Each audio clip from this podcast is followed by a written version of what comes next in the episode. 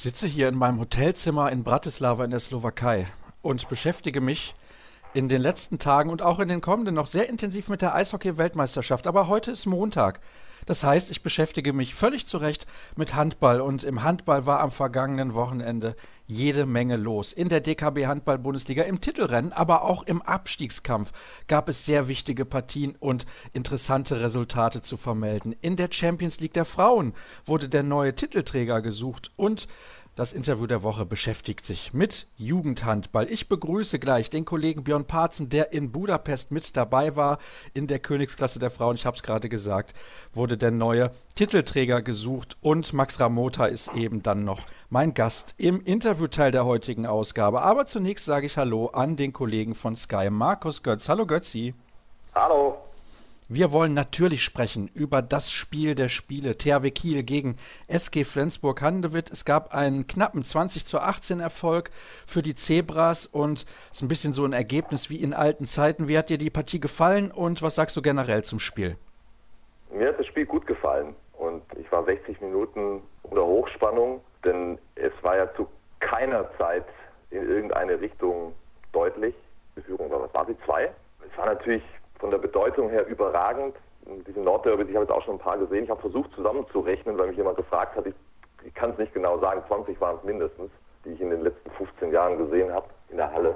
Und es war immer irgendwo wichtig, aber es gab ja zwischendrin auch mal Phasen, wo es fast inflationär war, wo über Champions League und DHB-Pokal drei, vier Spiele innerhalb von ein paar Wochen nur stattgefunden haben. Dieses Mal war es halt wieder überragend von der Bedeutung jetzt in der Bundesliga und das war halt wirklich bei allen zu spüren. Du bist da hingekommen, bei, bei jedem Fan, der da aufgelaufen ist, bei jedem Betreuer, bei jedem Spieler.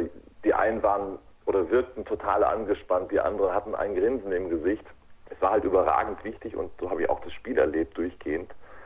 Auf 2018 hätte ich nicht getippt. Ich weiß nicht, ob es jemand gab, der 2018 getippt hat. Das ist in der Tat ein bisschen wenig, was die Tore betrifft. Ich habe schon erwartet, dass es kein High-Scoring-Game wird aber dann hätte ich eher gesagt, Mitte der 20er. Das war in der Tat ein Ergebnis wie aus den 80ern, aber das muss für mich nichts Schlechtes heißen. Also ich brauche keine 100 Tore, um mich am Handballsport zu erfreuen. Das war echt ein in ganz vielen Punkten bemerkenswertes Spiel und hat richtig Spaß gemacht zuzugucken. Also du tauchst in das Spiel ein, so ging es mir zumindest, und dann war das Spiel vorbei und, und dazwischen habe ich nicht viel anderes gedacht. Also, wenn der THW gegen die SG Flensburg-Handewitt spielt, du hast es gerade gesagt, hat das normalerweise eine sehr, sehr große Bedeutung und dieses Inflationäre, das gibt es momentan Gott sei Dank nicht. Das war nicht so schön, muss ich ganz ehrlich zugeben, hat mir nicht wirklich gefallen. Deswegen umso schöner, dass es jetzt dieses eine Spiel gab mit dieser riesigen Bedeutung, auch so kurz vor Saisonende. Das ist ja auch wunderbar, dass beide Mannschaften mitten im Titelrennen stecken. 20 zu 18 Ergebnis wie in alten Zeiten, wie in den 80ern, hast du gerade gesagt. War es denn aber auch ein hartes Spiel? Das muss ja nicht immer bedeuten, dass die alle ordentlich zur Sache gegangen sind. Es kann ja auch daran liegen, dass die Schützen schlecht waren, dass die Torhüter sehr gut gehalten haben. Was war der Grund dafür? Also zu deiner ersten Frage, diese sportartimmanente Handballhärte war natürlich da. Wie soll es auch bei so einem intensiven Spiel anders sein? Ja, es war auf seine Art und Weise ein hartes Spiel, aber keinesfalls ein unfaires. Also das ist für mich das entscheidende Kriterium. Das war voller Leidenschaft, voller Kampf, voller Wille. Sonst kommst du ja nicht zu so einem Ergebnis. Die Abwehrreihen haben dominiert, die Torhüter, können wir gleich noch in die Einzelanalyse gehen, waren herausragend. Es war kein überhartes Spiel und schon gar kein unfaires. Was waren die weiteren Fragen? Ja, also im Prinzip habe ich mich daran orientiert, dass eben das Ergebnis so niedrig war und wollte wissen, ob es ein hartes Spiel war. Aber du hast gerade ja die Torhüter schon angesprochen. Niklas Landin auf der einen ja. Seite und Benjamin Buric auf der anderen. Landin hat sehr stark gehalten, Buric auch gut. Also die haben wirklich das gebracht, was man von ihnen erwartet hat in so einem Spiel. Ganz großartig, wirklich. Also beide, beide Tore war ein regelrechter Showdown. Mir gefällt ja der Benjamin Buric unglaublich gut. Diese Freude, die er ausstrahlt nach jedem gehaltenen Ball und, und andersrum. Gestern hat man auch mal die negativen Emotionen bei ihm gesehen. Das ist mir bislang noch nicht so aufgefallen. Also der hat das auch äußerst intensiv erlebt. Der hat geflucht, der hat geschimpft. Es war alles mit dabei und Landin war halt den entscheidenden Tick besser. Ich glaube 45 Prozent gehaltene Bälle. Da waren natürlich auch Freie mit dabei. Ich finde, das war aber gestern auch ein ganz klassisches Beispiel dafür, dass die Vorarbeit der Abwehr nicht ganz unwichtig ist für das, was danach bei den Torhütern kommt. Kiel hat Flensburg nicht so viele Freiwürfe gestattet.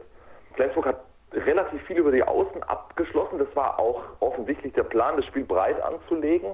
Die Winkel waren aber häufig halt im Grenzbereich, wo du sagst, okay, Das sind herausragende Außenspieler, die nehmen sich solche Winkel schon mal, aber nicht, dass du sagst, der muss jetzt rein. Da ist Landi natürlich unglaublich stark. Ja, in diesem Grenzbereich bei den Würfen von außen mit seiner Größe, mit seiner Präsenz, mit seiner Ruhe, wie er da steht. Also das macht ja jeden nervös, glaube ich, am Ende des Tages. Ja, er hat auch ganz offene Chancen den Flensburgern weggenommen, aber die Kieler Abwehr hat phänomenal vorgearbeitet. Aber weißt du, im selben Satz musst du natürlich auch gleich wieder dazu sagen, auch die Flensburger Abwehr war überragend, denn wenn du nach Kiel fährst, wenn vor dem Spiel einer gesagt hätte zu den Flensburgern, ihr kriegt nur 20 Tore, wir verraten euch jetzt nicht, wie viel ihr macht, aber wollt ihr das unterschreiben? Glaubst du, irgendeiner hätte Nein gesagt? Also es war, es war außergewöhnlich auch auf der anderen Seite und das, obwohl Tobias Carlsson ja nach, ich weiß nicht, es waren 20 Minuten, aber schon in der ersten Hälfte verletzungsbedingt raus musste. Der hat wohl Rückenprobleme. Ich kenne keine genaue Diagnose, aber gehen wir mal davon aus, wenn Carlsson bei so einem Spiel das Feld verlässt, in die Kabine stapft und nicht mehr zurückkommt, dann ist ihm nicht der Fingernagel eingerissen. Also dann, dann wird es schon was, was Schlimmeres sein. Also das war natürlich total schade und trotzdem hat Flensburg keinesfalls die Stabilität verloren. Wichtiger Fingerzeig, glaube ich, auch schon für die nächste Saison ohne Tobias Carlsson. Also das war schon außergewöhnlich. Die Keeper hatten auch ganz unterschiedliche Phasen. Zwischendrin war auch mal Buric derjenige, wo ich das Gefühl hatte, Mensch, jetzt ist er aber ein Tick vorn emotional. Also war toll, den beiden Keepern zuzugucken. Und den Abwehrreihen. Man merkt übrigens, wenn man dir zuhört, du bist noch richtig im Spiel, ne? No, no, ich bin zu Hause. nee, ich weiß jetzt nicht, wie viele Spiele ich schon kommentiert habe. Ich glaube an die 700. Und das kann mir ja auch keiner erzählen. Das ist, glaube ich, für jeden Beteiligten gilt es, dass du mit derselben Anspannung oder Konzentration oder Fokussierung zu so einem Event fährst. Gestern war es außergewöhnlich. Weil wer gestern die Sendung gesehen hat und mitverfolgt hat, wie Kretsche durch den Tag drauf war, das war ja Wahnsinn. Selbst Kretsche, und Kretsche muss man erstmal aus der Fassung bringen bei so einem Handballspiel, der hat geglüht von der ersten bis zur letzten Minute, weil es einfach besonders war. Und so einen Spaß dran gehabt und so ging es mir auch. Und das lebst du dann natürlich schon intensiver absolut nachvollziehbar, wie ich finde. Also es ist momentan das Spiel der Spiele, insbesondere aufgrund der Tabellensituation, das haben wir ja eben schon gesagt. Und du hast gerade angesprochen, es gab unterschiedliche Phasen im Spiel. Der THW ist gut ins Spiel gekommen, hat 5 zu 2 geführt, dann ist Flensburg aber zurückgekommen, hat zwischendurch in der ersten Halbzeit mal mit 10 zu 8 geführt. In der zweiten Halbzeit war es immer eng und dann ist es ja auch schwer zu sagen, was hat wirklich den Unterschied ausgemacht. Du hast eben gesagt, Landin war den kleinen Tacken besser, 45 Prozent die Quote bei ihm, 42 Prozent immerhin noch bei Benjamin Buric. Auch das ist definitiv eine Weltklasseleistung. Das können wir, glaube ich, so bezeichnen. Und was mir aufgefallen ist, dass natürlich dann hinterher noch so eine Schlüsselszene sich ereignet hat. In der 52. Minute ein Schlagwurf von Domagoj Dufniak ins Gesicht von Simon Halt. Bestimmt keine Absicht des Kroaten, aber Halt musste behandelt werden auf dem Spielfeld und war dann für drei Aktionen aus dem Spiel. Und ich weiß nicht, ob das nochmal einen kleinen Unterschied ausgemacht hat. Wie siehst du das? Grundsätzlich zu der Regel, die du da ansprichst, diese Facette dieser Regel fand ich von Anfang an absurd und ich habe da auch schon häufig mit den Schiedsrichtern darüber diskutiert. Bin ich überhaupt kein Fan von. War ich übrigens von der ersten Sekunde an nicht. Das sage ich jetzt nicht wegen dieses Erlebnisses. Weiß ich nicht, ob das jetzt entscheidend war. Wie soll man das auch wissen? Zu der Szene vielleicht noch ganz kurz. Also das war schon, das war schon ziemlich krass. Also Duvniak donnert ihm das Ding ja wirklich volle Lotte ins Gesicht und Duvniak wirft nicht unter Bedrängnis, der wirft frei. Jetzt hat die Regel ja gar nichts anderes hergegeben. Also ich musste da auch erstmal mich sammeln, habe auch Kretscher angeguckt. Der hat sofort gesagt, da kannst du nichts anderes machen. Ja, also es ist ja so, dass wenn du bei einem direkten Freiwurf oder bei einem 7 Meter dem Torhüter, wenn er sich nicht jetzt auffällig bewegt, ins Gesicht wirft, dann gibt es dafür die rote Karte. Das war natürlich nicht so eine Situation, das war eine Situation aus dem Spiel raus. Ganz sicher hat Duvniak ihm auch nicht absichtlich ins Gesicht geschossen. Der wollte ein Tor erzielen, aber es war schon eine Aktion, die vielleicht auch nochmal deutlich gemacht hat, was bei Domagoj Duvniak eigentlich los war gestern der wandelte auf einem, ich würde mal sagen, ziemlich schmalen Grad. Ich habe bei Duvniak in jüngerer Vergangenheit ohnehin mehrfach das Gefühl gehabt, dass er noch emotionaler ist als früher oder es zumindest anders auslebt. Also was ich von Duvniak bei der WM, um da jetzt mal zwei Schritte zurückzumachen, bei der WM gesehen habe, das hat mir überhaupt nicht gefallen. Überhaupt nicht. Also es war ja ein einziges Theater.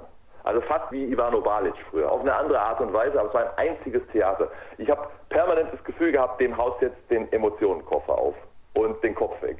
Und vielleicht nicht so extrem wie bei der Nationalmannschaft, aber auch beim Pokalfinal vor in Hamburg und vor allem auch gestern. Also Also er ist schon extrem emotional. Ich mag ihn unglaublich gern. Ja? Also im persönlichen Gespräch, das ist ein unglaublich feiner Kerl, also das macht richtig Spaß, einen ganz normalen Umgang mit dem zu pflegen. Und ich kenne ihn jetzt ja auch schon seit einigen Jahren. Das ist ganz fein alles. Aber diese extreme Emotionalität, die findet schon bei ihm immer häufiger in der jüngeren Vergangenheit im Grenzbereich statt. Und da könnte es sein, dass man diesen Wurf oder diese Aktion auch in diese Kategorie reinpacken kann. Also er will einfach unbedingt. Ganz am Ende kann man jetzt natürlich auch wieder argumentieren, war das möglicherweise entscheidend für Kiel, denn er wirft ja wenig später nochmal einen Schlagwurf, der reinrutscht, ich glaube, es war dann der zum 2017 und das war dann der Endpunkt. Also das war dann das entscheidende Tor. Und er hat das durch seinen Willen unbedingt, dieses Ding gewinnen zu wollen, eben diesen absoluten Willen, ja mitentschieden. Aber es ist ein schmaler Grad. Also ich habe da jetzt auch schon ein paar Mal zugeguckt und dachte mir, Junge, jetzt wird es aber Zeit, mal kurz durchzuschnaufen. Das ist mir übrigens auch aufgefallen. Ich habe ihn ja nach dem Finale des DHB-Pokals gefragt nach dieser Geschichte und er hat gesagt, ja, er ist natürlich in solchen Spielen extrem emotional, weil er unbedingt gewinnen will und weil er auch dieses Pokalfinal vormag, weil er ja auch mal in Hamburg gespielt hat. Für ihn war das was ganz Besonderes und vielleicht war das dann gestern auch so. Ich nehme an, dass es so gewesen ist. Also das war definitiv meiner Meinung nach eine Szene, die schon noch mal Einfluss hatte auf das Spiel. Denn Simon Halt, du hast es ja auch angesprochen, hat die Abwehr da super gelenkt in der Abwesenheit von Tobias Karlsson und ich finde sowieso, dass er eine tolle Entwicklung genommen hat. Hatte ich am Saisonbeginn gar nicht für möglich gehalten, aber er ist doch sehr, sehr präsent. Er wirkt so ein bisschen schlaksig und ungelenk, aber er ist ein sehr, sehr guter Spieler. Aber lass mal ganz kurz zu Duviak. Also, wenn du sagst, ja, das hat jetzt Einfluss. Also, es ist natürlich ein Unfall gewesen. Das sollte man jetzt nicht übersehen. Also, das ist einfach solche Dinge können beim Handball passieren. Ich wollte das jetzt nur mal etwas größeren Kontext formulieren, wie ich auf Duvniak in letzter Zeit oder wie ich den beobachtet habe. Und das ist jetzt einfach nur eine Szene, die man da unter Umständen nicht relativiert es ja auch reinpacken kann in diesen Kontext. Das war natürlich einfach auch unglücklich. Ich bin einfach nur froh, der kriegt den Ball übrigens auf die Schläfe. Guck dir das mal an. Da kann auch ganz anderes passieren. Ja? Aber das ist Handball. Also das kann in diesem Sport passieren. Also das sollte man wirklich jetzt nicht falsch verstehen. Und dass das in einer Handballszene sich einer unter Umständen wehtut oder sowas passiert, wie jetzt bei Simon Hals, das passiert ja in jedem Spiel. Und dann finde ich es schwierig, es sozusagen dann runterzubringen, ja, war das jetzt entscheidend, war das jetzt entscheidend. Das ist einfach passiert in dem Moment. Und weiß nicht, also es gab so viele kleine Dinge übrigens auch, was mich total fasziniert hat von der ersten Sekunde an, einfach dieser Vergleich Lauge Schmidt und Duvniak. Es war vollkommen klar, dass die beiden, also für mich zumindest, dominieren werden im Rückraum. Duvniak nicht mehr in jedem Spiel beim THW Kiel der entscheidende Mann. Da wollten sie hinkommen. Da sind sie auch in jüngerer Vergangenheit hingekommen, die Kieler. Haben andere Spieler auch dahin gebracht, dass sie ganz tragende Rollen spielen können. Aber es war mir vollkommen klar, dass in diesem Spiel Duvniak wieder prägend sein würde. Und ich finde, er hat super angefangen und er war hinten absolut mitentscheidend. Und zwischendrin hat er aber auch eine schwächere Phase gehabt. Und Lauge hat er auf eine Art und Weise Entscheidungen getroffen und in einer Vielzahl, das war sehr bemerkenswert, wie ich finde, seine Pässe meistens aus der Mitte raus auf die Außenposition. Ich weiß nicht, wie viel er von denen gespielt hat. Also die Kieler haben natürlich sich dann verdichtet und er hat immer die Außen im Blick gehabt, links wie rechts und hat fast alle Pässe super präzise gespielt. Ist ja nicht ganz einfach, dieser Pass einen am Ende, der war, er hat es auch selber erwähnt dann im Interview, der war, der war dann, der war dann schlecht, war auch so ein kleiner Moment, der natürlich aufs Endergebnis Einfluss hatte, aber hat mich wirklich fasziniert, wie Lauge da sein Spiel interpretiert hat an diesem Tag. Das war schon Showdown zweier ganz außergewöhnlicher Handball. Ich habe es ja mehrfach schon formuliert. Für mich ist Rasmus Lauge MVP-Kandidat in dieser Saison. Also wenn die Flensburger Meister werden, dann würde ich, glaube ich, ihn wählen, würde man mich fragen. Dann frage ich dich natürlich auch, wen würdest du wählen, wenn es der THW Kiel macht? Wahrscheinlich Niklas Landin. Das kannst du ja jetzt noch gar nicht sagen, denn es kommen ja noch Beispiele, vielleicht passieren da noch die verrücktesten Heldengeschichten. Wobei, also die Kieler haben jetzt ihren Höhepunkt, was ein einzelnes Spiel zunächst mal betrifft, gehabt. Was ist das Restprogramm? Lass mich kurz überlegen. Zu Hause gegen Minden, in Lemgo und zu Hause gegen Hannover Burgdorf. Ich halte es ehrlich gesagt für ausgeschlossen, dass die Kieler noch was abgeben. Da würde dann tatsächlich mein Weltbild zusammenbrechen, weil so stabil wie die gespielt haben, ich glaube, es sind 38 der letzten 39 Pflichtspiele gewonnen. Also hängt es an dem, was Flensburg macht. Deswegen, also wer im Falle einer Meisterschaft der Kieler MVP wäre, da müssen wir dann nochmal drüber sprechen. Also was Winzek und Pekeler übrigens in der Abwehr spielen, das ist ja, das ist ja die nahtlose Fortführung dessen, was sie bei der WM für die Nationalmannschaft gezeigt haben. Also welch ein Schachzug der Kieler, Pekeler zum THW zu holen und die beiden als Herz dahinzustellen und in der Nationalmannschaft schon gut gemacht haben, durch diese tägliche Arbeit zu verbessern. Also das ist dann die Basis für mich erstmal für alles. Jetzt hast du gerade das Restprogramm der Kieler angesprochen, insbesondere in Lemgo das Spiel, da hätte man vielleicht vor ein paar Monaten sagen können, könnte ein Stolperstein sein, aber so wie Lemgo sich momentan präsentiert und ja. ohne Tim Sutton wird das mit Sicherheit nicht der Fall sein und die Flensburger, die spielen zu Hause gegen Melsung. Ja, das ist die ja? Situation, ja. Das ist vollkommen recht. Lemgo mit kompletter Mannschaft zu Hause wäre eine Gefahr auf einem guten Tag, aber in der Konstellation glaube ich halt nicht. Also Flensburg spielt noch zu Hause gegen Melsung. Hm. Auswärts in Stuttgart, das sollte auf jeden Fall ein sicherer Sieg sein. Zu Hause gegen die Füchse und am letzten Spieltag beim BHC, also gegen drei Mannschaften noch, die alle in den EHF Cup wollen. Glaubst du, die Flensburger könnten da nochmal stolpern? Ist wahrscheinlicher als beim THW. Na klar können sie stolpern. Also Tordifferenz spricht ja für den THW klar. Das wird sich vermutlich auch nicht ändern. Wobei es ist jetzt der Unterschied ist nicht so dramatisch. Also da haben wir auch schon verrückte Sachen vor ein paar Jahren, mehrfach sogar erlebt zwischen den Löwen und Kiel. Das ist ja auch ein verrückte Ergebnis zustande gekommen. Aber jetzt gehen wir mal davon aus, dass, dass die Kieler, das ist der heutige Stand zumindest, da einen Vorteil haben. Dann dürfte Flensburg aus diesen vier Spielen nur noch einen Punkt abgeben. Eine Niederlage wäre dann wahrscheinlich zu viel. Was, und das haben wir gestern in diesem Spielverlauf. Du hast ja vorhin gesagt, die Kieler haben gut angefangen und es gab mehrere Phasen, wo Flensburg Schwierigkeiten hatte zeichnet zumindest in der Bundesliga in dieser Saison ist, dass sie sich in den Spielen von schlechten Phasen nicht beeindrucken lassen. Das ist eine ganz offensichtliche Entwicklung und das ist eine außergewöhnliche Stärke. Wenn sie das halten können, dann werden sie durch diese letzten vier Spiele durchkommen, denn sie sind mannschaftlich, individuell besser als diese vier genannten Gegner. Das ist jetzt die zentrale und spannende Frage. Was macht das Ergebnis von gestern mit den Köpfen der Flensburger? Das wird jetzt nur noch dort entschieden.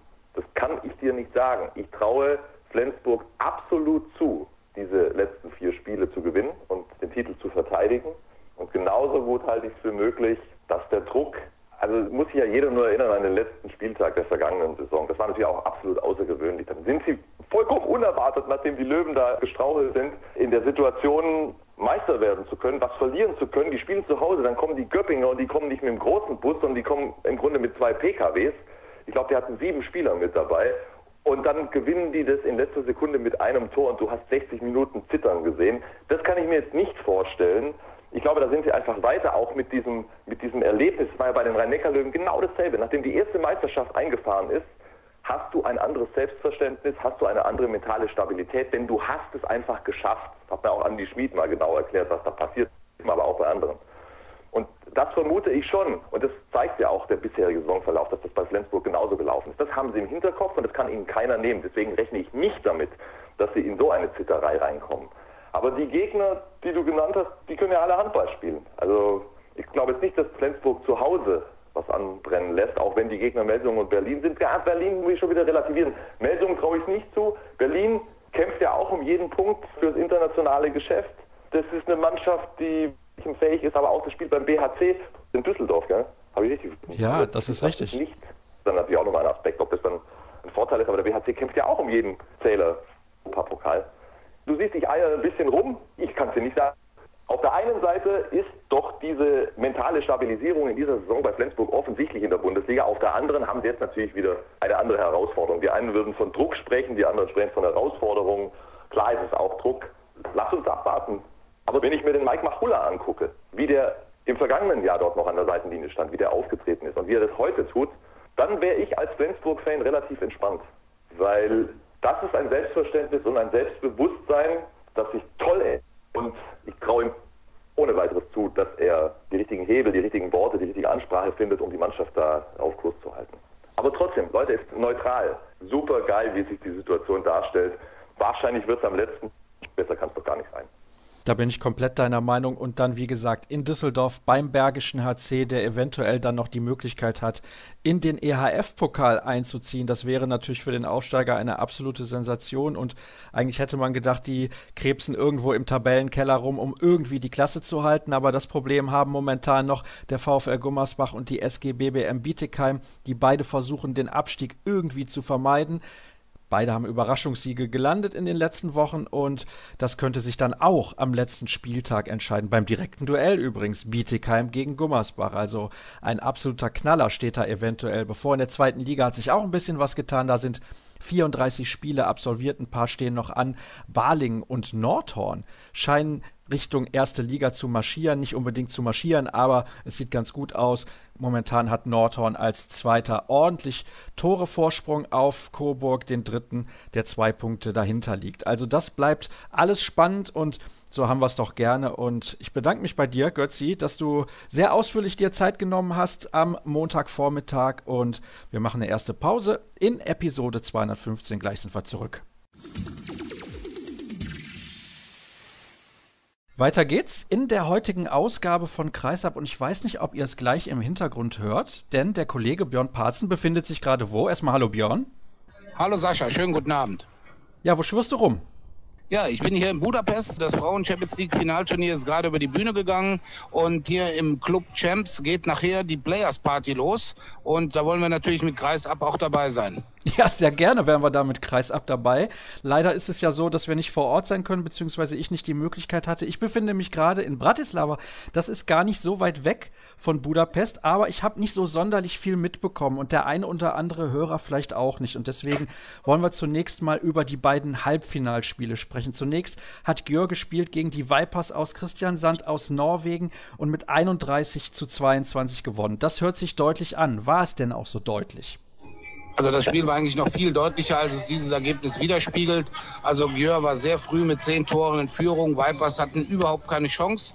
Gjör hat eine herausragende Torwartleistung von Amandine Leno in der ersten Halbzeit gehabt und später im Angriff sehr viel gewechselt und wirklich ein herausragendes Spiel gemacht und die Vipers standen dort wirklich wieder wie das berühmte Kaninchen vor der Schlange.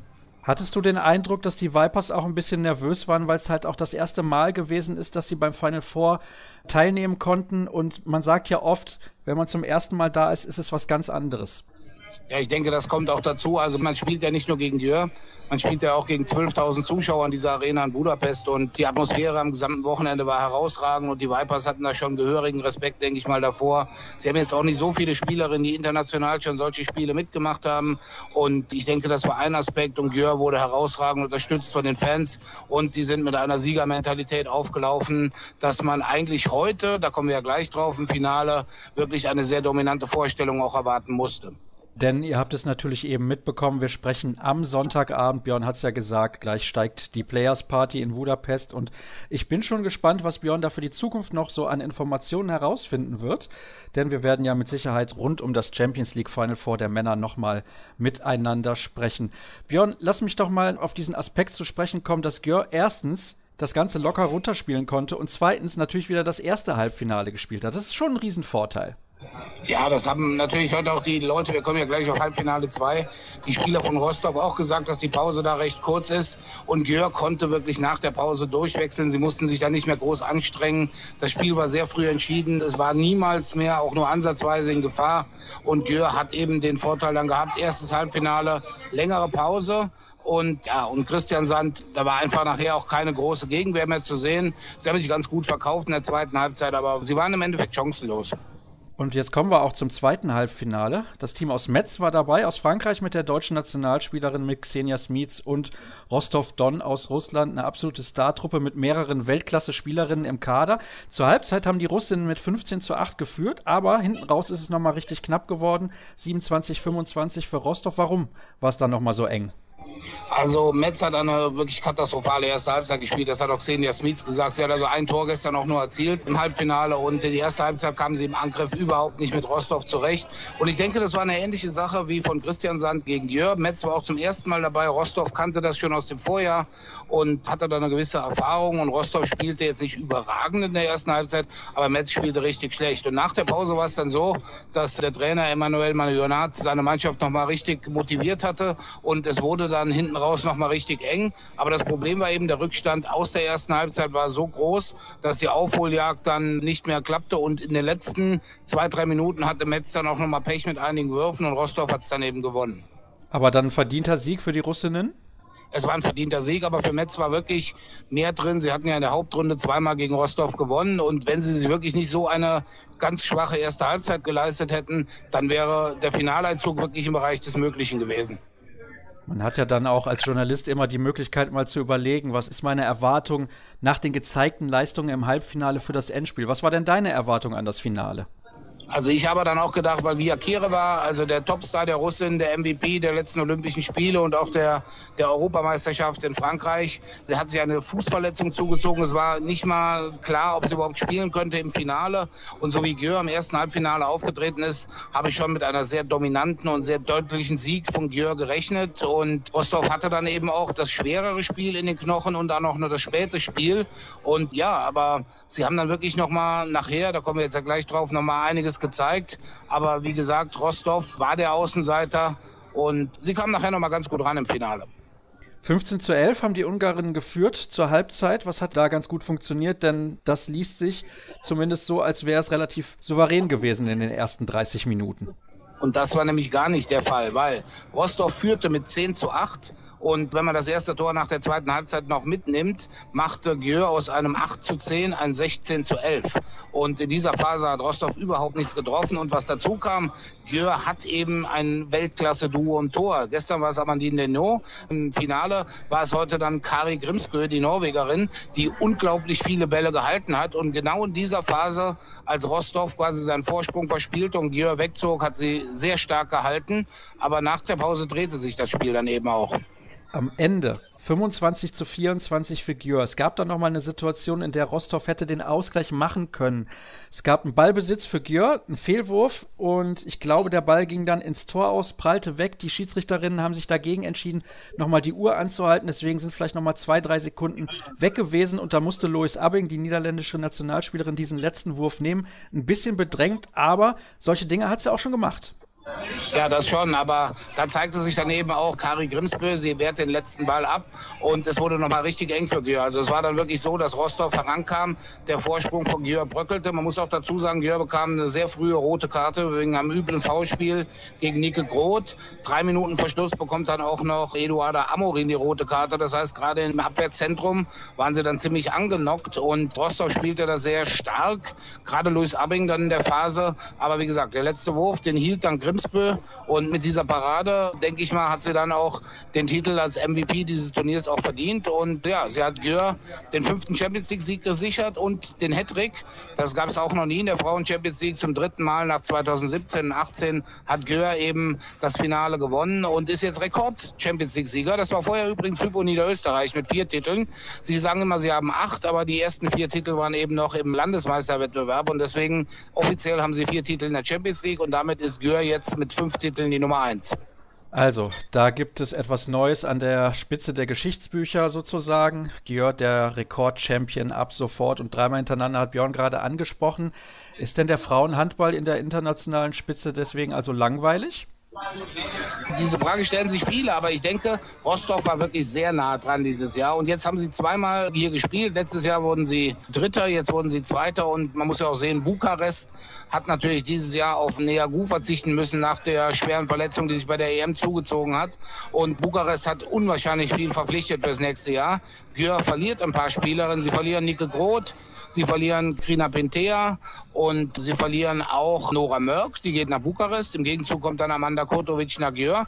Also ich denke, das hört sich jetzt nach einer Langweile an mit drei Siegen in Folge, aber ich denke nicht, dass es jetzt immer und ewig eine Siegesserie von Gür geben wird. Zumal es ja auch so war, in allen Finals war es nicht so, dass Gür immer haushoch gewonnen hätte. Es waren alles enge Spiele. Das war ein enges Spiel. Man muss ja nur denken, vor zwei Jahren haben sie gewonnen nach Verlängerung gegen Wada. Letztes Jahr war es das letzte Tor, das entscheidend war gegen Wada. Also es waren immer enge Spiele. Aber das zeigt dann eben eine Spitzenmannschaft, dass sie solche Spiele eben auch gewinnt. Man muss ja noch eins sagen, Ambrosch Martin sitzt bei Rostov auf der Bank und Ambrosch Martin war ja der Trainer, der Gjör zu den bisherigen vier Champions League Siegen führte. Und es war dann die große spannende Frage, schafft sein Nachfolger Gabor Danji? Und man muss ja auch sagen, Gjör hat eine Saison gespielt, die sind ungeschlagen. 16 Spiele, 14 Siege und zwei Remis gegen Ferenc Varos aus Ungarn und das ist schon eine dominante Rolle. Und wenn man jetzt sieht, Jör hat die letzten 24 Champions League Spiele nicht verloren. Das ist schon eine Dominanz. Aber wie gesagt, Ambrosch Martin war da noch ein sehr fairer Verlierer und hat seinem Nachfolger und damaligen Assistenten Gabor Danji auch gratuliert. Und ich denke, es ist nicht so, dass es immer und ewig Jör sein wird. Aber natürlich mit dem Heimvorteil in Budapest, mit den 12.000 Fans dahinter, haben sie natürlich ein ziemlich großes Pfund in der Tasche. Da ist es sehr, sehr schwer, auch gerade in engen Spielen diese Mannschaft dann zu schlagen vor dieser Kulisse, die Björn gerade angesprochen hat. 12.000 Zuschauer, das ist natürlich schon ordentlich was, insbesondere im Frauenhandball. Und wenn man sich diese Zahlen so anhört, kann man, glaube ich, sagen, insgesamt auch ein verdienter Champions League-Titel für die Mannschaft aus Ungarn. Es gibt aber auch noch eine traurige Nachricht vom Champions League Final Four, denn eine absolute Weltklasse-Spielerin des letzten Jahrzehnts hat sich leider eine schwere Verletzung zugezogen. Was ist da passiert? Ja, Katrine Lunde, die Torfrau von Vipers Christian Sand, die hätte hier ihren fünften Champions League-Titel gewinnen können. Den gewannen im Übrigen Eduarda Amorin und Anita Görbitz von Gjör. Und Katrine Lunde hat im Halbfinale gestern eine herausragende Leistung gebracht. Sie war also diejenige, die Christian Sand dann überhaupt noch zu einem achtbaren Ergebnis führte. Heute im Spiel um Platz 3 gegen Metz prallte sie ganz unglücklich in der 13. Minute schon mit der Metzer Angreiferin Beatrice Edwig zusammen. Es war so Knie an Knie und ein Schrei und alle waren geschockt in der Halle und Sie musste eben aus der Halle getragen werden, sofort ins Krankenhaus und eben kam dann auch die Diagnose, sie hat einen Kreuzbandriss. Ja, sie ist 39 Jahre alt und da muss man jetzt mal sehen, wie es weitergeht. Denn eigentlich sollte sie in der kommenden Woche also in dieser Woche jetzt ihren Vertrag verlängern. Sie hat ein Angebot vorliegen für die kommenden drei Jahre, bis sie 43 Jahre alt wäre. Und jetzt muss man natürlich sehen, ob sie nochmal weiterspielen kann und ob es eben diesen neuen Vertrag auch gibt. Aber wer sie kennt, der kann eigentlich davon ausgehen, dass sie nochmal zurückkommen wird. Es würde mich sehr überraschen, wenn sie jetzt sagt, mit so einer Verletzung höre ich auf. Ja, das Spannende ist, dass sie just am Tag vor dem Halbfinale noch in einem Interview gesagt hat, ich bin so ein Glückskind, ich war noch nie richtig verletzt im Handball.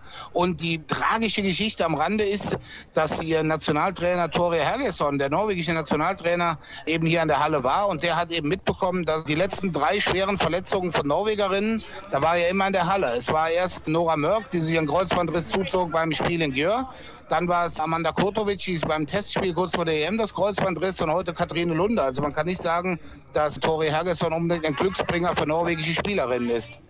Allerdings hat er diese Mannschaft ja auch schon zu einigen Titeln geführt, also dann kann man das auch immer so sehen. Björn, gibt es noch irgendwas Interessantes zu erzählen rund um dieses Champions League Final Four oder diese Saison?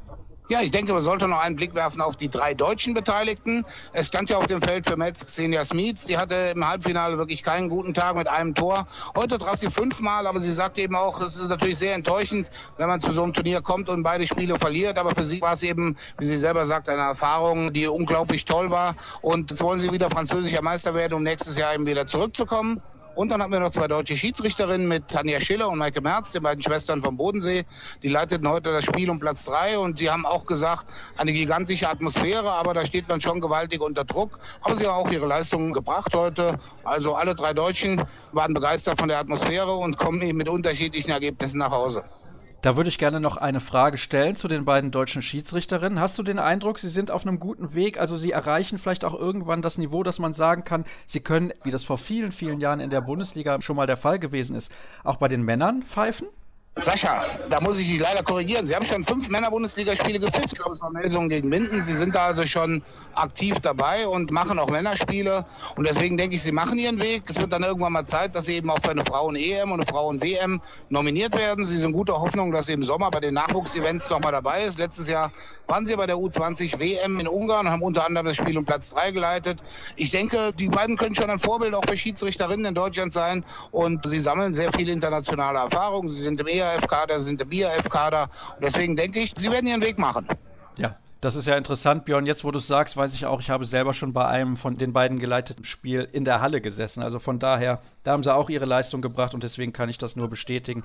Ist auch schön zu sehen, oder es wäre schön zu sehen, wenn sie dann mal bei einem internationalen Großturnier mit dabei sind. Ich danke dir recht herzlich, dass du mir am späten Abend noch zur Verfügung gestanden hast. Nicht ganz so ausführlich, wie wir das normalerweise gewohnt sind, denn gerne ist das mit Björn dann ungefähr 20, 25 Minuten, dass wir miteinander sprechen, aber das Feierabendbierchen oder vielleicht auch zwei oder drei. Die seien dir sehr gegönnt. Dankeschön, dass du nochmal Zeit gefunden hast. Wir machen eine letzte kurze Pause in der heutigen Ausgabe. Gleich geht's weiter. Hier bei Kreisab. Wir kommen zum Interview der Woche und wir sitzen hier bei allerschönstem Wetter draußen in Solingen. Neben mir sitzt Max Ramota, ehemaliger Bundesligaspieler, unter anderem deutscher Meister mit dem TBV Lemgo 2006. Erstmal schön, dass du dir Zeit genommen hast. Hallo. Hallo, grüß dich. 2003 war es. 2006 durfte ich den Europapokal feiern. Ah, da hast du mir gerade eben noch was anderes erzählt. Mein Gott, aber es stimmt natürlich. Ich glaube 96 oder 97, nein 97 muss es gewesen sein. Da war Lemgo schon mal Meister, aber da hast du noch nicht in Lemgo gespielt. Wir sitzen hier, weil wir uns unterhalten wollen über Jugendhandball. Vielleicht kannst du allen, die nicht wissen, was du aktuell machst, das mal erklären bzw. erzählen. Ja, tatsächlich ist meine Passion der Jugendhandball. Selber als großgebliebenes Kind macht es mir einfach unglaublich viel Spaß, den Talenten von heute und vielleicht den Stars von morgen ein bisschen was an die Hand zu geben. Die Leidenschaft, den Spaß, die Werte, die soziale Komponenten, die ich auch immer erleben durfte im jahrelangen Bundesliga-Training möchte ich gerne weitertragen, weil es mir sehr am Herzen liegt, unserer Gesellschaft ein bisschen was zurückzugeben von dem Glück, was ich vorher hatte und immer noch habe. Arbeit mit Kindern und jungen Menschen oder an sich mit Menschen ist einfach Bewegung, ist einfach Spaß, ist Leidenschaft und da kommt so viel zurück, dass ich mich da einfach pudelwohl drin fühle. Trotz BWL-Studium und kaufmännischer Ausbildung habe ich einfach gemerkt, dass mir das was bringt und was gibt und mittlerweile organisiere ich nicht nur Handballcamps mehrfach im Jahr, sondern wir fördern auch unglaublich viele Kinder aus sozial schwächerer Struktur. Unser gemeinnütziger Verein hat sich zum Ziel gesetzt, vielen Kindern einfach die Möglichkeit zu geben, auch in den Ferien an Camps teilzunehmen, wo die Eltern vielleicht nicht die Möglichkeiten haben, diese bezahlen zu können. Und ja, unser Ansporn ist es dann mit professioneller Unterstützung, also sprich auch mit ausgebildeten Trainern, Pädagogen oder auch Studenten und selbst einen ausgebildeten Koch, der uns bei den Camps zur Verfügung steht und unter besten Unterstützung hier in Solingen und Infrastruktur einfach professionelle Camps durchzuführen. Und wir merken und spüren, dass der deutsche Handball auch im Jugendbereich unglaublich viele Perspektiven bietet. Das hört sich ja generell schon mal sehr, sehr gut an. Du hast gesagt, das ist eine Leidenschaft für dich geworden in den letzten Jahren. Ist es denn auch dein Beruf? Tatsächlich wurde aus Leidenschaft, wie damals schon als Sportler, auch ein Beruf. Ich war angestellter Grundschullehrer und bin mittlerweile für den Bergischen Handballclub angestellt, wo ich Grundschulkoordinator bin. Das bedeutet, ich kümmere mich dort um die Schulkooperationen, um die Kindergartenkooperationen, um die Heranführung Talente auch im Schulbereich, unterstütze dort die bestehenden Strukturen und möchte unsere großartige Sportart einfach in dem Bereich voranbringen. Und ja, aus Leidenschaft ist auch hier ein Beruf geworden und es macht mir unglaublich viel Spaß. Ich habe gerade das Wort Kindergarten gehört. Das ist aber frühes Alter, da die Kinder an den Sport heranzuführen. Aber wahrscheinlich genau richtig, dass man zu diesem Zeitpunkt schon die Kinder zur Bewegung treibt und auch einen Ball in die Hand gibt und so weiter und so fort. Ja, tatsächlich kann man das dann eher Bewegung mit Hand und Ball nennen. Aber auch hier sehen wir ja schon sehr früh, welche Kinder haben da großen Spaß dran, sich mit Bällen zu beschäftigen. Koordination ist ein Thema. Das Sportabzeichen für Kindergärten, sogenannte Kibats, haben wir ein bisschen verändert und das auch auf Bälle umgemodelt. Das findet einmal im Jahr statt. Also auch dort nutzen wir die Begeisterung, die in den Kindergärten da ist, um auch früh genug die Kinder an den Handballsport zu bringen. Ja. Es war ganz interessant, welche Zahlen du mir eben genannt hast, weil kurz bevor du hier zu deiner Schul-AG gekommen bist, musstest du noch irgendwie einen Schlüssel bei der Stadt abholen. Da hast du mir erzählt, dass der Verantwortliche dort dir gesagt hat, wie viele Mitglieder es im Fußball gibt in Solingen und wie viele im Handball. Und viele, die Solingen von außen im Sport wahrnehmen, denken immer nur an den Handball. Aber witzigerweise, oder es ist schade vielleicht aus Sicht der Handballer, ist es gar nicht so. Vielleicht kannst du die Zahlen gerade mal nennen und ich fand sie sehr, sehr verwunderlich. Ja, also ich selber habe gestaunt in der Darstellung dieser Zahlen, weil ich als gebürtiger Kölner und mittlerweile aber auch zufriedener Solinger, Wahlsolinger, eine Wahrnehmung habe, dass die Solinger einfach viel mehr im Handballsport interessiert sind wie beim Fußball hier regional. Tatsächlich ist es aber so, dass über 5000 Mitglieder im Fußball ansässig sind und nur knapp 2000 Mitglieder im Handball. Das fühlt sich meiner Meinung nach ganz anders nach außen hin an, zeigt aber auch wiederum, dass wir unglaublich viel tun müssen, um unsere geliebte Sportart auch in dem Breitensportverein zu etablieren. Also diese überall sinkenden Mitgliederzahlen, die muss man insofern meiner Meinung nach bekämpfen, dass man beweglich in die Schulen geht und versucht, mit gutem Training und guten Trainern dort ein Fundament zu setzen, um wieder Talente vor allem in die Breitensportvereine zu führen. Wir haben hier zwei Aushängeschilder in Solingen. Einmal bisher im Herrenbereich ist es der BHC und auch jetzt durch den großartigen sportlichen Erfolg der Damen in die zweite Bundesliga vom HSV Gräfrath. Das heißt aber nicht, dass auch die beiden Vereine federführend in Jugendarbeit sind. Ne? Also wir haben eine große Aufgabe, nach außen hin hier viel mehr zu leisten, um auch die Kinder wie ich eben beschrieben habe, abzuholen.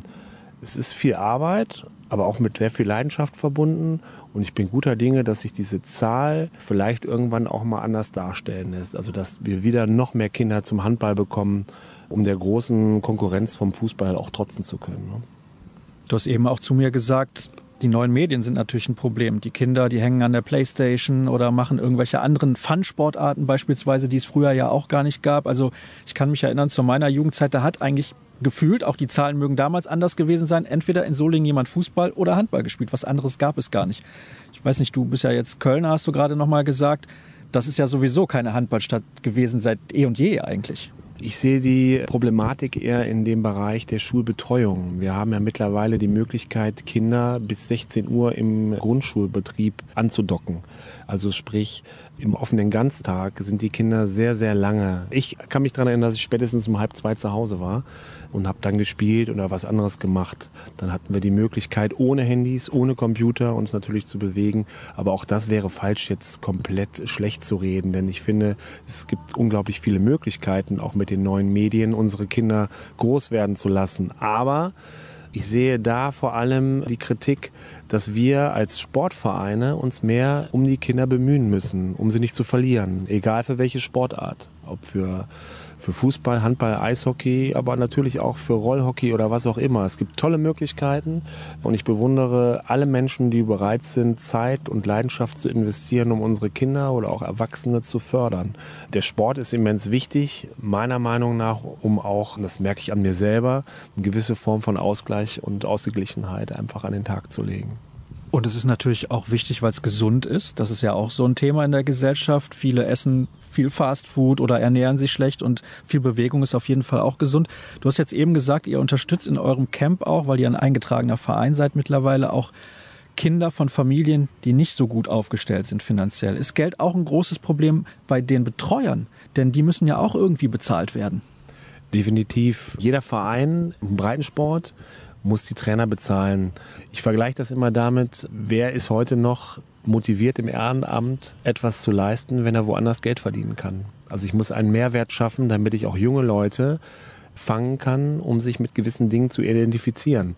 Wert ist das eine, aber auch Reize sind wichtig. Das bedeutet, ich finde keine Trainer, die angestellt sind und es unter Mindestlohn machen. Das funktioniert nicht. Ich muss den Trainern schon eine vernünftige Vergütung bringen wenn ich es dann schaffe, gute Strukturen, gute Hierarchien aufzubauen und sie gut zu bezahlen, dann hat jeder Verein einen Mehrwert und da wachsen auch wieder viel mehr Möglichkeiten und viel mehr Mannschaften heran, die uns wieder gut tun in Vereinen. Und ich bin der Meinung, dass alle Vereine gut beraten sind, in Jugendtrainer gut zu investieren.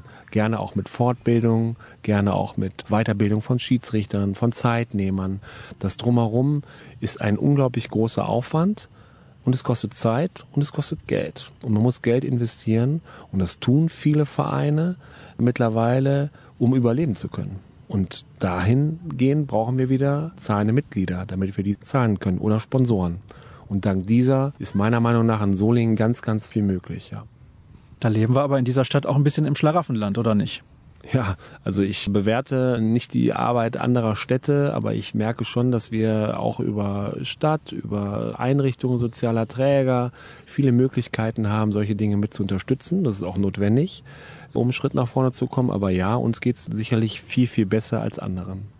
War es schwer, dieses Camp, was du mittlerweile sehr etabliert hast, überhaupt auf die Beine zu stellen? Und wie hast du da auch vielleicht profitiert davon, dass du hier mal auf hohem Niveau auch Handball gespielt hast und die Leute dich dann auch kennen und vielleicht dann auch ein bisschen offener sind? Denn ich könnte jetzt auch sagen, ah, ich mache auch so ein Handballcamp oder ich mache ein Sportcamp in einer anderen Sportart. Dann würden die Leute sagen, was möchtest du eigentlich von mir? Ich denke, da hast du schon ein bisschen profitiert, aber ich glaube auch, der Anfang war nicht so einfach. Tatsächlich habe ich mir das nie vor Augen geführt, dass wir mit den Camps irgendwann mal vielleicht zehn im Jahr machen werden, weil die Nachfrage so groß ist, weil der Wunsch so groß ist, Kinder zu fördern. Ich vergesse Gott sei Dank, ich glaube, das ist auch eine Stärke, meine Herkunft beziehungsweise das, was ich erreicht habe. Aber ja, es ist sehr hilfreich, wenn man 15 Jahre lang Profi-Handballer war und Erfolge gefeiert hat, dann ist es natürlich glaubhafter, wenn man Menschen etwas vermitteln möchte, als wenn man diesen Werdegang nicht hatte. Das ist natürlich klar. Aber ich bin demütig genug zu wissen, dass man viel mehr Arbeit einfach in Dinge stecken muss, um erfolgreich zu sein. Also meine Hartnäckigkeit und Beharrlichkeit ist, glaube ich, ausschlaggebend dafür, dass wir mit hervorragenden ausgebildeten Trainern, mit ausgebildeten Köchen, mit vernünftigen Ansprachen zu Putzfrauen, Hausmeistern und auch Lehrerkollegen reden. Dieses, glaube ich, sympathische Miteinander zeigt, dass ich, glaube ich, ein sehr guter Teamplayer bin und auch früher war und macht die Sache rund. Und unterm Strich habe ich das große Glück, sagen zu dürfen, dass ich zu 80 Prozent nur mit positiven Menschen zusammenarbeite. Und wer kann das schon heute von sich behaupten? Das ist im Sport häufig so. Das finde ich so gut an dieser Sache. Also man trifft meistens Menschen, die gut gelaunt sind und natürlich auch das gleiche Interesse haben. Das kommt auch dazu. Erklär mal ein bisschen genauer, wie diese Camps ablaufen. Wie teuer sind die für die Kinder? Was bekommen die dafür? Wie viele Kinder machen da mit? Du hast ja eben auch schon gesagt, da gibt es auch unterschiedliche Altersstrukturen. Wie sieht es genau aus da? Tatsächlich sind es mittlerweile viele Camps geworden. Wir beschäftigen fast 600 Kinder im Jahr.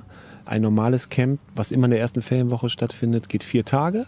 Da sind Kinder dabei von vier bis 14 Jahren. Wir bieten mittlerweile auch Leistungscamps an, wo die Kinder ab 10 Jahre bis 15 Jahre schon etwas mehr können.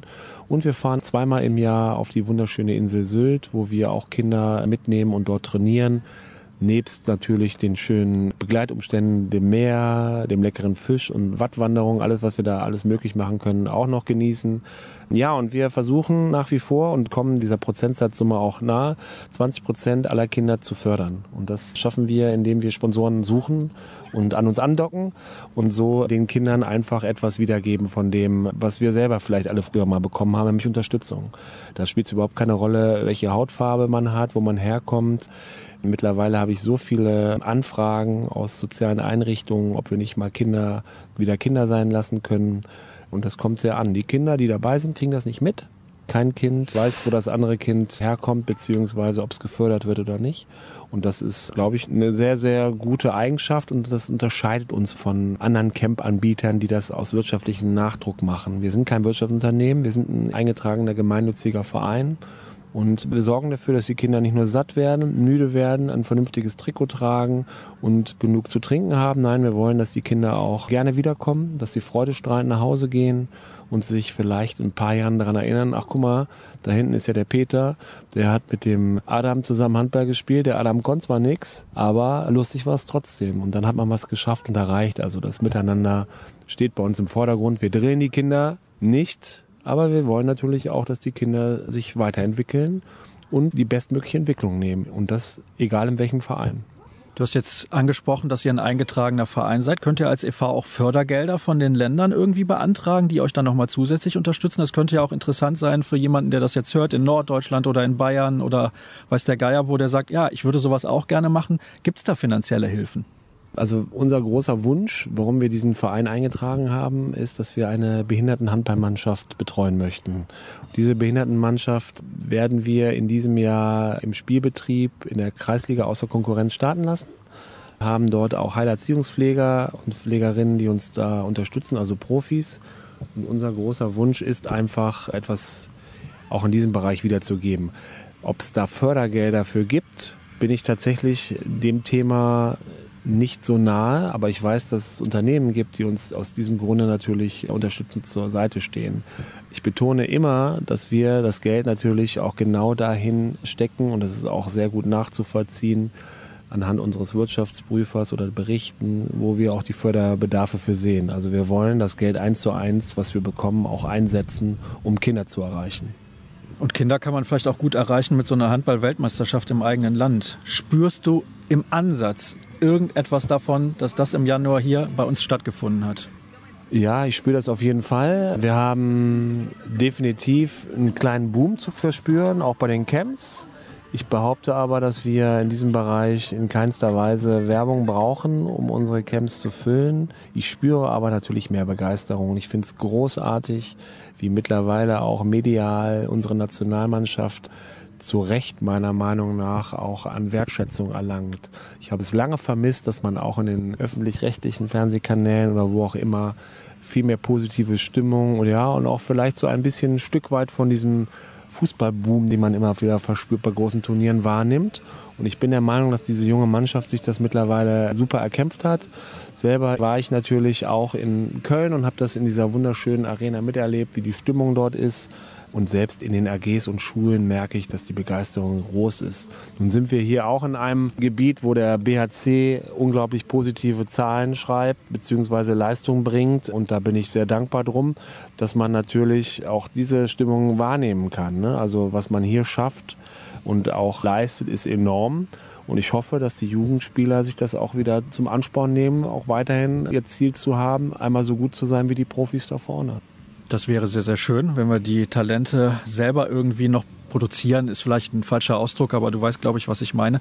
Was ist denn so dein Wunsch und dein Ziel, was das Camp angeht und was auch die Nachwuchsarbeit in den Schulen beispielsweise angeht? Hast du da so einen Wunsch, wo du sagst, das wäre schön, wenn wir da in fünf bis zehn Jahren mal wären mit diesem Projekt?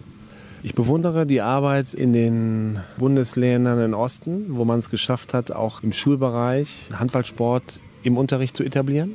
Es ist ein großer Wunsch, dass wir das auch im Grundschulbereich schon schaffen, dass wir die Lehrer ausbilden, in diesem Bereich bessere Einheiten im Sportbereich vielleicht auch hinzubekommen.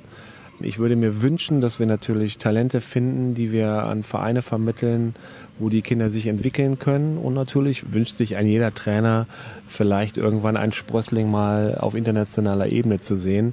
Wobei ich ganz ehrlich und voller Überzeugung sagen kann, mein größtes Glück ist es, Kinder glücklich zu sehen, die stolz die Hände in die Höhe strecken, wenn sie ein Tor geworfen haben und auch einander applaudieren, weil dann bin ich der Meinung, haben wir sehr viel erreicht. Der soziale Aspekt ist mir tatsächlich sehr, sehr wichtig, aber nichtsdestotrotz sehe ich, dass auch Schulen sich bewegen müssen, um unsere Sport ein bisschen mehr zu fördern. Die hat es nicht nur verdient, sondern auch die Schulen sollten diese großartige Sportart einfach nutzen, um einfach ein Stück weit naja, erfolgreicher in der Außendarstellung zu wirken. Denn Handballsport ist ein großartiger Teamsport, ist und bleibt Sportart Nummer zwei in Deutschland. Und bei so viel Enthusiasmus, bei so viel Begeisterung und Talenten würde ich mir wünschen, dass man auch in Zukunft noch effizienter im Schulbereich mit dem Thema Handball umgehen würde. Wo kann man Informationen finden, wenn man ein Kind hat, das hier aus der Gegend kommt und möchte gerne bei dir im Camp mal dabei sein? Oder hast du gar keine freien Plätze mehr? Das hörte sich eben ein bisschen so an. Nein, ich habe letztlich nur gesagt, dass wir keine Werbung groß machen für unsere Camps.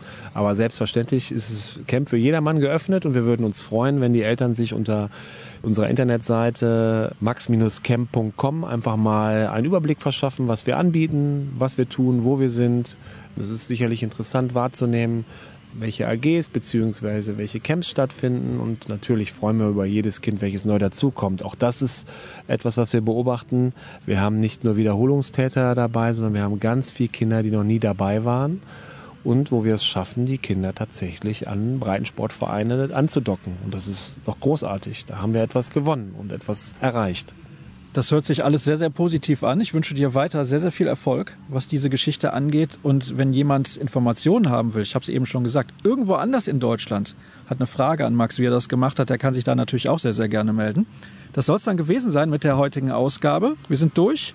Alle weiteren Infos gibt es wie immer unter facebook.com slash kreisab, bei twitter at kreisab.de sowie bei Instagram unter dem Hashtag und Accountnamen kreisab. Danke für eure Aufmerksamkeit und bis nächste Woche. Tschüss.